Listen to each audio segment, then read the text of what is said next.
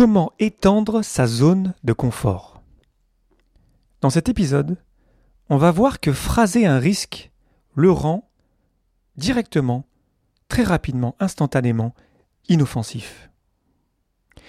Le podcast Agile, épisode 280. N'hésite pas à t'abonner pour ne pas rater les prochains et à le partager autour de toi. Je t'invite à partager tes retours sur cet épisode ou sur des épisodes passés directement dans mon serveur Discord, dont tu trouveras le lien dans la description de l'épisode. Je continue ma série. Je parlais dans l'épisode de la semaine dernière de la préparation et de penser au juste niveau de préparation dont on a besoin pour passer à l'action. Parce que c'est lorsqu'on passe à l'action qu'on crée de la valeur, ce n'est pas lorsqu'on prépare les choses. Et j'ai un petit peu teasé cet épisode parce que ça fait longtemps que je voulais parler des risques, de la notion de risque en général. Et il y a un cas exemple que j'aimerais t'amener dans nos équipes agiles qui créent des produits, c'est le moment de la mise en production. Donc on a travaillé par exemple avec Kanban ou Scrum pendant plusieurs semaines, pendant plusieurs mois, on a créé un produit petit à petit.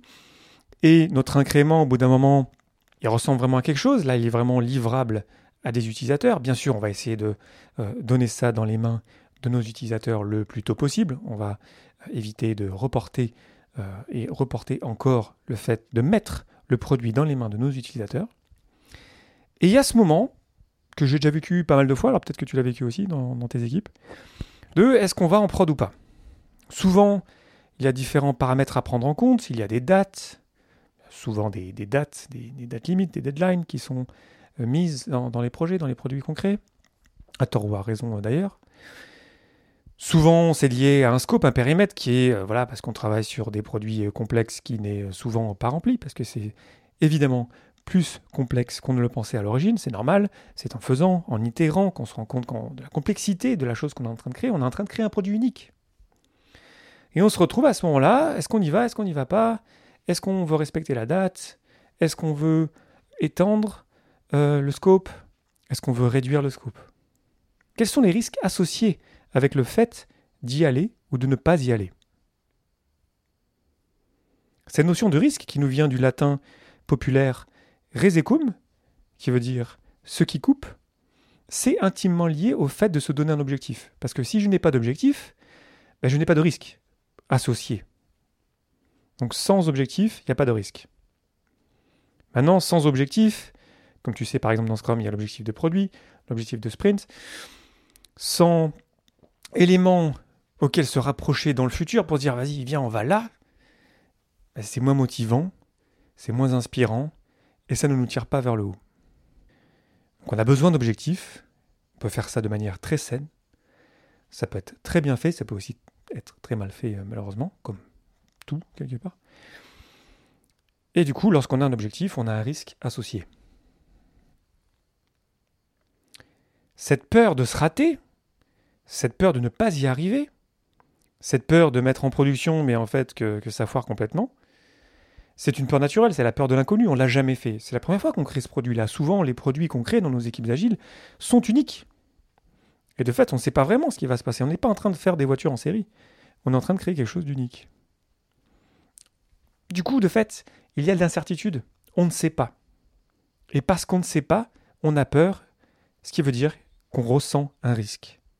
Un risque d'ailleurs d'échec, mais aussi un risque de succès. Il y a plein d'histoires de start-up qui lancent des produits et qui se retrouvent avec beaucoup plus d'utilisateurs euh, qu'elles avaient prévu. Et en fait, du coup, leur site ou leur application ne marche plus. Parce qu'ils s'étaient dit, bon, on va lancer notre truc. On pense qu'on aura quelques milliers d'utilisateurs et se retrouve avec des centaines de milliers et tout foire. Donc cette notion de risque, en fait, elle est peut-être quelque part euh, négative, mais aussi positive. Tout le monde a peur du risque. Même les grands champions euh, en sport, avant le départ d'une grande course, ou même une petite course, il y a un risque, il y a une peur. Eux, ils sont entraînés à transformer ce risque en excitation, à apprivoiser leur peur pour la transformer en positif, pour sortir du blocage, pour passer à l'action. Alors comment est-ce qu'on fait pour passer à l'action dans nos environnements de travail? Comment est-ce qu'on fait finalement pour se débloquer? Parce que si on reste juste en haut de la piste de ski, peut-être que tu te souviens de la première fois où tu as fait du ski, où tu t'es retrouvé en haut d'une piste et où ta seule option c'était de descendre avec tes skis même si c'était une piste bleue, euh, ça reste impressionnant quand on est enfant ou euh, quand on commence à skier quand on est plus vieux, c'est pareil. Là, il y a un risque, voilà. Qu'est-ce qu'on peut faire? Bon, là, souvent, on n'a pas trop le choix, donc on y va prudemment, on fait attention. Comment faire pour apprivoiser cette part d'incertitude qui est, de fait, la nature même des challenges auxquels on fait face aujourd'hui? Déjà, on peut avoir une stratégie d'évitement. On va faire autre chose, c'est la procrastination. On ne veut pas voir le risque, on l'ignore. Si je parlais des émotions, les émotions, on les bloque parce qu'on ne veut pas les, connaître, on ne veut pas les ressentir, et de fait, on souffre. On évite le risque de pleurer, on évite le risque d'être émotif, par exemple. Lorsqu'on est bloqué comme ça, on peut attendre que ça passe, on peut forcer les gens à travailler plus, si je reviens à mon exemple des équipes agiles. Le temps tourne et puis pendant ce temps, la compétition nous rattrape. Pendant ce temps, les gens se posent des questions sur OK, est-ce qu'on va l'arriver ou pas? C'est très inconfortable. Des gens pourraient s'amener aussi d'ailleurs à, partir au bout d'un moment parce que ça devient insupportable, de ne pas livrer, de ne pas se lancer. Finalement, la, vie nous passe devant les yeux. On a ce risque-là. On, on, est bloqué en fait sur la ligne de crête. On est bloqué en haut de la piste et on n'y va pas et on commence à se geler les miches. Ce réflexe, il est humain, donc euh, on l'a toutes et tous. C'est notre réflexe reptilien de rester dans la grotte, à l'abri de tout et exposé à rien. Mais évidemment que c'est pas comme ça qu'on va vivre, et c'est pas comme ça qu'on va vivre des expériences, et c'est pas comme ça qu'on va pouvoir progresser, qu'on ait des objectifs ou pas. La chance qu'on a, nous agilistes, c'est que notre état d'esprit, le fameux état d'esprit agile, il est imprégné de la gestion de risque. Je pourrais même dire que l'agilité, dans le sens du manifeste pour le développement agile logiciel, qui s'étend bien au-delà du logiciel depuis longtemps, c'est en fait une stratégie proactive de gestion des risques. Au lieu d'amasser des risques, par exemple en cycle en cascade pendant des semaines, pendant des mois, avec différentes phases qui durent des mois, des années, au lieu d'amasser du risque, on va traiter le risque le plus important tout de suite. Lorsqu'on va créer nos produits, on va commencer par l'hypothèse la plus risquée d'abord. Tout comme lorsqu'on va remplir un lean canvas ou n'importe quel canvas, en fait, finalement, on va d'abord se concentrer sur l'hypothèse la plus risquée, sur l'élément qui est le plus dangereux, qui a le plus de potentiel de nous faire du mal dans notre quête. Les risques auxquels l'agilité est particulièrement attentive, c'est le risque du gaspillage. Le gaspillage, j'en ai parlé dans l'épisode 237, ça peut être le gaspillage du produit concret, parce qu'en fait, si on ne travaille pas de manière agile, il y a de fortes chances qu'on soit très loin des besoins de nos utilisateurs. C'est le risque du temps perdu, c'est le risque aussi du gaspillage humain qui peut être terrible. C'est aussi le risque de la perte de sens, parce qu'on ne sait pas pourquoi on travaille. si je prenais chaque valeur du manifeste, il s'agit clairement d'aller vers le risque les individus et leurs interactions plus que les processus et les outils. C'est plus facile d'utiliser les processus, les outils sans envoyer des messages numériques, plutôt que se parler, d'avoir des interactions. C'est beaucoup plus confortable de ne pas se parler. Des logiciels opérationnels plus qu'une documentation exhaustive. C'est tellement facile de faire de belles slides. C'est beaucoup plus dur de terminer une partie d'un produit régulièrement qui marche. Ça, c'est risqué. La collaboration avec les clients plus que la négociation contractuelle. C'est facile de se parler à travers le contrat. C'est beaucoup plus difficile de collaborer avec des clients avec lesquels ça peut être un peu compliqué, de recréer la confiance. Il y a un risque là, de s'exposer, de partager. Et l'adaptation au changement plus que le suivi d'un plan. C'est tellement facile de croire un plan. C'est beaucoup plus difficile de jouer le jeu, de regarder la réalité en face, de regarder les risques en face, de s'adapter sur le chemin les quatre valeurs du manifeste nous invitent à vas-y, va vers le risque, va vers les choses qui sont un petit peu inconfortables, mais qui vont te rapporter beaucoup, qui vont débloquer beaucoup de choses, qui vont être vraiment génératrices de valeur. La première chose à faire pour clarifier nos risques, c'est de faciliter l'expression du risque. J'ai vu des endroits où tout le monde savait qu'il y avait des risques énormes dans les projets dans lesquels on travaillait, mais en fait, c'était jamais exprimé nulle part, parce qu'il n'y avait pas d'endroit pour les exprimer. Parce que on avait un service de gestion des risques, et par contre, les gens qui travaillaient sur le projet, du coup, qui avaient la meilleure connaissance des risques, on leur demandait pas leur avis. Donc facilitons l'expression des risques, faisons parler, phraser les choses. Pour que les personnes qui ressentent un risque, qui ressentent une peur, qui ressentent un potentiel de danger, puissent l'exprimer. Et juste le fait de les écouter, de les entendre, de les capturer, de les prendre au sérieux. On peut mettre ça sur un tableau des risques, il y a différents canevas pour ça. Lorsqu'on l'a dit et mis devant nous, d'un coup, le risque il paraît bien moins impressionnant et bien moins dangereux. Rien que le fait de le visualiser, le risque, le rend inoffensif. En fait, on a transformé une peur, un risque, un potentiel de danger en tâche. On peut la gérer, on peut l'assigner à des personnes qui vont s'en occuper, on peut essayer de diminuer, on peut les accepter, on peut dire voilà, ben, de toute façon le risque ne changera pas, donc euh, autant y aller quoi. Mais tout part du fait de donner la parole aux gens qui travaillent sur le projet, sur le produit. Je sais que ça paraît évident. Hein. Pour toi, agiliste, tu dis ouais, mais bien sûr, évidemment, Léo, Captain Obvious Talking. Mais vraiment, faire parler les gens sur leur ressenti, moi je vois ça, moi je vois ci, ok d'accord, on rationalise, finalement on sort du mode reptilien, on passe en mode collaboratif, on passe en mode écoute, on phrase les choses, on met ça sur un tableau, on les gère, on les revoit régulièrement. D'ailleurs, la mêlée quotidienne et la revue de sprint, en fait, c'est un moment de gestion des risques. Hein. Et quand on fait ça, en fait, petit à petit, on se rend compte que, ben, en fait, c'est pas si grave. Hein. Personne va mourir. Même si j'ai ce sentiment reptilien qui va m'arriver un truc si jamais on n'arrive pas à livrer, en fait, non, en le rendant visible, on rend ça inoffensif. On l'a rationalisé on partage ces risques-là. On va trouver de la force d'ailleurs dans le collectif. Et en général, ça marchera évidemment mieux dans des environnements de travail sûrs, où c'est suffisamment sûr d'agir. Ce sont les conditions d'une prise de risque saine. Par exemple, sur le lancement de nouveaux produits, ça me paraît important que les sponsors ou des personnes au placé disent voilà, on vous lance ce défi-là, que vous y arriviez ou pas, personne ne sera viré. Maintenant, si c'est pas possible de dire ça, de vraiment dire ce qui pourrait se passer en cas d'échec. Les humains sont capables de le prendre, c'est pas des enfants. De dire la vérité. Traitons les personnes comme des adultes. Et s'il y a un risque de danger important pour l'entreprise, il faut que tout le monde le sache. Et du coup, on est conscient, on est des professionnels, on est des adultes, on va gérer ce risque. Je vois trop d'endroits où on prend les gens pour des enfants, on leur cache les choses. Bah, du coup, ils peuvent pas savoir, hein, vu qu'on leur cache. Euh, et, quand ça marche pas, d'un coup, il se rend compte, en fait, d'ailleurs, oui, je m'étais lancé dans ce euh, euh, projet innovant dans l'entreprise. En fait, je me rends compte que c'est hyper dangereux. Du coup, on va pas vraiment le faire. En fait, on, ne va pas prendre ce risque. Du coup, le potentiel d'innovation s'en retrouve évidemment extrêmement réduit. Ce qui, ultimement, est dangereux pour n'importe quelle entreprise aujourd'hui. Je t'ai parlé de la sécurité psychologique dans les épisodes 215 et 216. Voilà, que ce soit safe de partager qu'on puisse écouter, que toutes les opinions soient entendues. C'est la base. Hein. Ça va sans le dire, mais il faut se le dire quand même. Ensuite, l'entreprise peut s'équiper en système de protection, en système de sécurité. En informatique, c'est assez facile de mettre en place des systèmes qui nous permettent, si on va en production, de très rapidement revenir en arrière. On peut créer dans n'importe quel produit concret des systèmes qui nous permettent, dans beaucoup de cas, de sécuriser euh, le passage à l'action c'est quoi les options de rollback? Et y penser déjà, c'est se rendre compte que finalement, le risque est tout à fait maîtrisé.